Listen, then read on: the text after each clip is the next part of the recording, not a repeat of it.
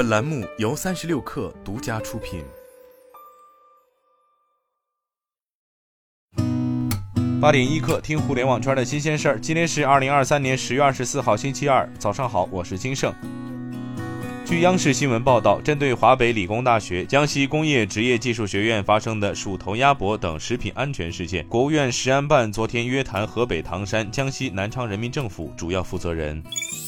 据钱江晚报报道，因服务调整，目前 QQ 邮箱也开始提供付费会员服务。官方提供了二十五元每月与三百元每年的付费方式，可将邮箱总容量扩大到两千零四十八 GB，单个附件的最大体积也可扩大到十 GB，同时还支持在线解压等 VIP 权限。目前暂时没有推出相应的优惠政策。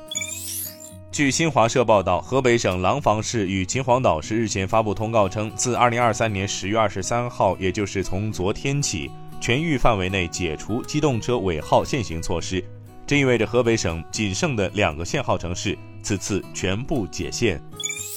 据新浪财经报道，日本公平贸易委员会计划就谷歌涉嫌违反反垄断法对其展开调查。委员会将调查谷歌是否不当要求智能手机制造商在手机上优先使用其搜索服务。委员会与其他国家有关机构正在进行协调，目前尚不清楚何时会得出结论。据科技日报报道，为评估下一代网络蜂窝设备，韩国三星电子将在美国德克萨斯州进行 6G 测试。三星电子美国分部日前已向美国联邦通信委员会申请无线电频率使用许可，若测试成功，将刷新 6G 数据的传输距离记录。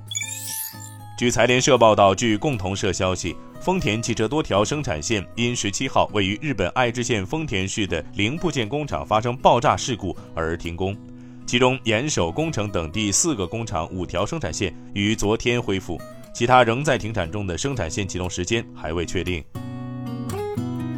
今天咱们就先聊到这儿，我是金盛八点一刻，咱们明天见。